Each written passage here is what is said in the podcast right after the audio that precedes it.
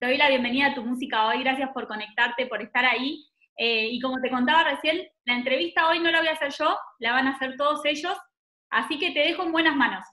Por favor, sí, qué ilusión, esto me parece lo más, o sea, qué divertido. Hola. ¿Qué tal? Bien, acá. Sí, demasiado Encantada de conocerte, a ti y a todos, realmente. Mi nombre es Cristina y soy de Chile. Cristina. Sí. Encantada. ¿Cuál fue tu mayor inspiración en la música? Ay, qué buena pregunta, Cristina.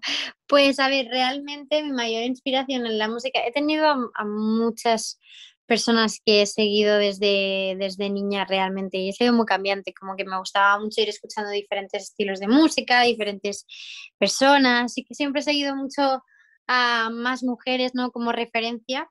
Eh, pues por ejemplo, me encantaba y me encanta a día de hoy eh, Adele, eh, Sia, eh, Dualipa, luego ya más tarde me encanta.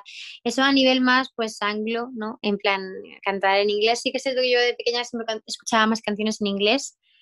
Em, pero bueno, luego, claro, para mí ahora es que muchísimas mujeres son referentes y bueno, y hombres, pero así como más de pequeña siempre he sido como Adele. Bueno, Aitana, ay que me muero, que me da algo. Hola. Bueno, bueno, Aitana, yo soy David, soy de Murcia, soy de España. ¡Ay, qué fuerte, qué fuerte ahí! Ay, Dios mío, que me está dando algo, eh, te lo juro. Bueno, pues mi pregunta es la siguiente. ¿Y cuál ha sido el reto más difícil que te has tenido que enfrentar? A ver, cuéntame. Cuéntanos, perdón. El reto más difícil, bueno, yo creo que el reto más difícil fue mi primera, mi primer concierto, que además fue en Murcia. Eh, sí, y bueno, eso fue como así el que más miedo me dio, la verdad. Porque... Pues genial, ¿eh? Muchas gracias. Es que realmente tenía, o sea, yo empezaba una gira, mi primera gira en, gira en, solitario, que no tenía nada que ver con lo que había hecho anteriormente con Operación Triunfo, porque en Operación Triunfo, en una hora y media de concierto, tú cantabas tres o cuatro canciones y, mm, y también entrabas y salías del escenario, pero estar en una hora y media en, encima de un escenario eh, era como, Dios mío, como, hola, ¿qué tal? Nah, déjalo, bueno, sí, sigue hablando, perdón. Y nada, pues estar una hora y media encima de un escenario pues era como un reto que me daba miedo porque a la vez me llamaba mucha atención y tenía muchas ganas de hacerlo porque era mi trabajo, pero me daba miedo no hacerlo bien, porque entonces era como, Dios mío, ¿y ahora qué? ¿Qué voy a hacer? Pero nada, miedos tontos que a veces se tiene ante los retos, ah, pero luego pues fue muy, muy increíble y a partir de ahí pues empecé una gira, mi primera gira, que fue como la mejor experiencia que he vivido jamás y ahora ya voy a por la segunda gira. Mi nombre es Clara, soy de Buenos Aires, vivo en, en Estados Unidos ahora, estoy haciendo intercambio. Qué guay. Bueno, hace poco veía tu entrevista con, con Broncano y me acordaba de las entrevistas que habías hecho, entrevistas con Roberto Leal en el plato de OT, y es una Aitana completamente distinta. Eh, y me surgió la pregunta de cómo crees que estarías hoy si no hubieses pasado por todo este proceso, si no hubieses pasado por Operación Triunfo. Bueno, pues es algo que a veces me he planteado, bueno, encantada Clarita que no te he dicho nada, que bueno, Clarita, tienes guardado como Clarita, pero tú me has dicho que te llamas Clara, perdón, que te llamo yo Clarita aquí con toda la confianza. Em, pues nada, eh, realmente yo siento que es bueno que si no hubiese pasado por Operación Triunfo, desde luego mi vida sería completamente distinta y sería una Itana distinta porque somos lo que vamos construyendo y las experiencias que vamos eh, viviendo, ¿no? Entonces, por toda la experiencia que yo viví, todo lo que me vino posteriormente, eh, soy la persona que soy a día de hoy y bueno, y todo lo que me queda por, por aprender y por, ¿sabes?, por enriquecerme en esta vida.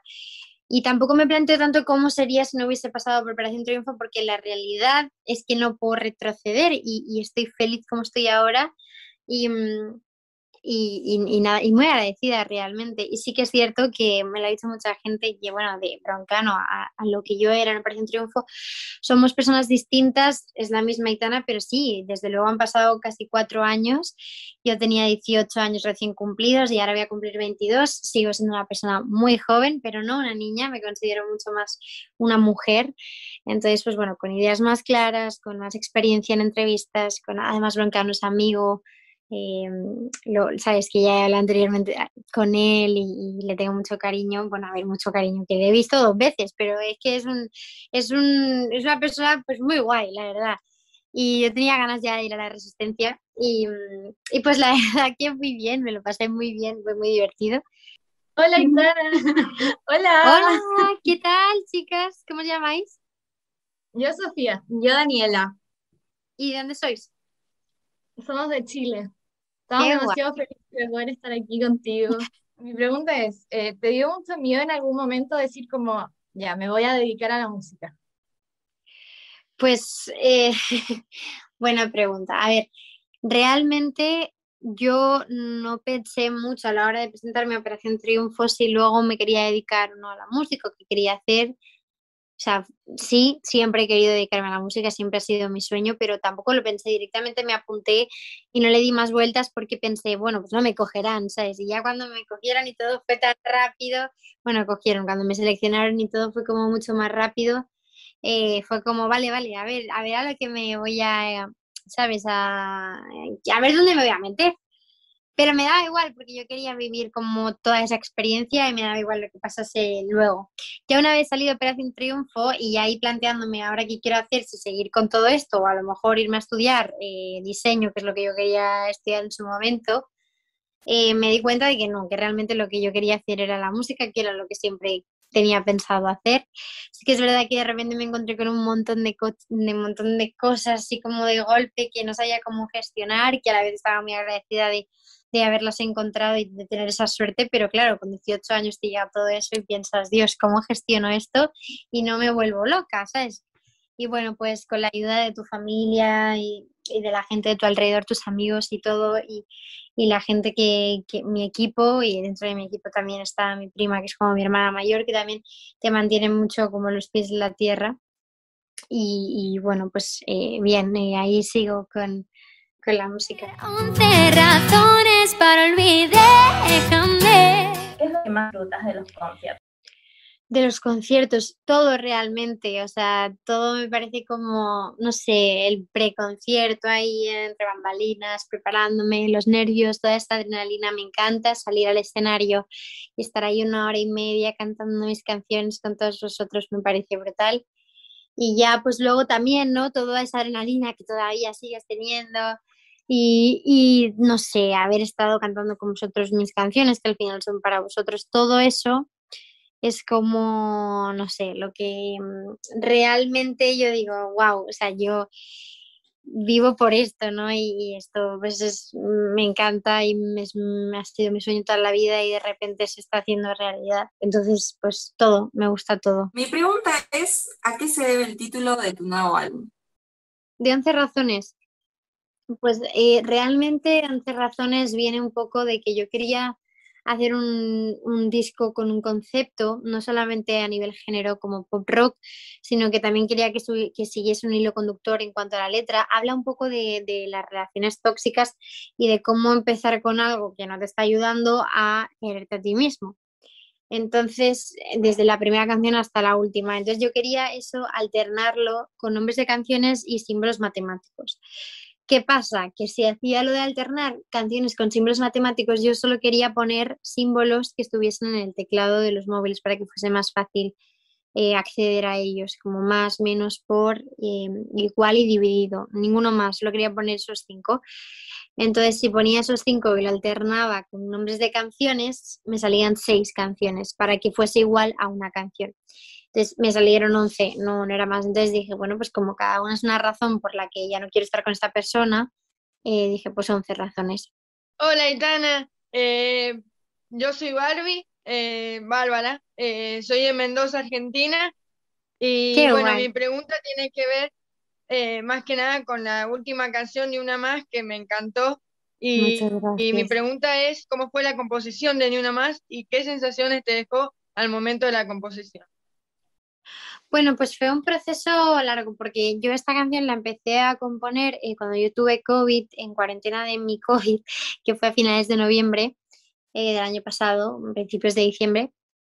Y nada, pues la tenía ahí guardada y ya le puse el título ni una más, sabía que iba a ser sobre el feminismo, pero estaba un poco eh, sin acabar. Entonces, pues tuve unos días de sesiones de composición y producción con Juan Pablo Villamil y Juan Pablo Isaza, eh, y realmente les quise sacarles esta canción y a ver qué pensaban ellos y por dónde la podía yo tirar. Y fue un proceso de composición muy bonito porque al final también ellos siendo hombres y viendo un poco por lo que pasamos nosotras, pues le pensaron que que iba a ser un mensaje completamente em, visibilizador, ¿no? En plan, que, lo, que iba a visibilizar muchas de las cosas que nos hacían sentir cada día, eh, pues que sentíamos las mujeres. Entonces fue muy bonito ese diálogo que tuvimos y ese proceso compositivo, la verdad. ¿Pensaste lograr todo lo que estás logrando hasta ahora? Hola, ¿qué tal? ¿Cómo estás? Pues, em, qué mona. Pues no, o sea, realmente son cosas que sueñas desde pequeña, pero nunca crees que se vaya a hacer realidad. En, realidad, en mi caso, desde luego que nunca lo pensé y yo tampoco nunca a mis padres les dije, quiero ser cantante. No, era como algo que tenía yo dentro mío, pero no exteriorizaba porque creía que era una idea un poco loca que no iba a suceder nunca. Entonces, pues, pues nada, de repente se hizo realidad y ahí estoy luchando por mi sueño diariamente porque las cosas tampoco sean por hechas ni, ni se da todo por hecho. Entonces, pues diariamente luchando y luchando para estar en la música y, sacar canciones y que vosotras las podáis escuchar todo el tiempo que sea posible, que es lo que me hace realmente feliz. Hola, Itana. Hola, Cami, ¿qué tal? ¿Cómo estás? ¿De dónde eres? De Argentina también. Ah, pues encantada. Qué ilusión. Estoy nerviosa. No, hombre, no, no estés nerviosa. Faltarías, por favor, ¿no? Mi pregunta es, ¿cómo te ves de acá a 10 años, tanto en lo personal como en lo artístico? Pues mira, es una pregunta que no me, no me gusta plantearme mucho porque no me gusta como planearme la vida. Soy muy de, de vivir un poco el día a día, de obviamente tener unos objetivos marcados de trabajo sobre todo, pero a nivel personal me gusta muchísimo pues liberarme y dejarme un poco ir con, el día a día, con las cosas, como, como vengan las cosas. Y mm, entonces nunca he pensado cómo estaré de aquí a 10 años. sí, lo único que sé es que de aquí a 10 años tendré 32 años. Eso es lo único que sé. Todo lo demás no, no tengo ni idea no sé cómo estaré, no sé si, yo qué sé, si, si, si seguiré en el mundo de la música, que eso es algo que sí, porque ese es mi objetivo, seguir siempre en el mundo de la música. No es, tendré otra cosa como, por ejemplo, ser actriz, que también me apetece mucho, no sé, habré hecho algo de actriz hasta entonces, no sé si tendré hijos, no, no sé si quiero ser madre o no, no sé, ya ves, qué tontería, ¿sabes? Pero para eso me queda tanto que, que, no lo sé, no me lo planteo. Yo creo que esas cosas llegan pues cuando tienen que llegar. Eh, y también profesionalmente por cómo esté, personalmente por cómo esté, es que no lo sé, no tengo ni idea. Hace poco sacaste Ni Una Más, que está excelente, eh, pero vamos a ver eh, si ya estás trabajando nueva música o si te gustaría colaborar con las que salieron en el video. Sí, por supuesto, me encantaría colaborar con cada una de ellas, desde luego, pero, y las admiro muchísimo. Y sí, estoy preparando también un siguiente tema que, que bueno, saldrá un pelín más adelante, no puedo desvelar cuándo, pero tengo, es una colaboración, va a ser algo pues muy bonito y muy especial, me hace mucha ilusión. No dentro de mucho grabaremos el videoclip, bueno, a ver, queda un poquito, pero y también tengo muchas ganas de conocerlo o conocerla, porque nos quiero dar pistas em, en persona y pues nada, con muchas ganas, la verdad. Sí, me alegro un montón y ojalá puedas venir pronto a Argentina. Ojalá que sí.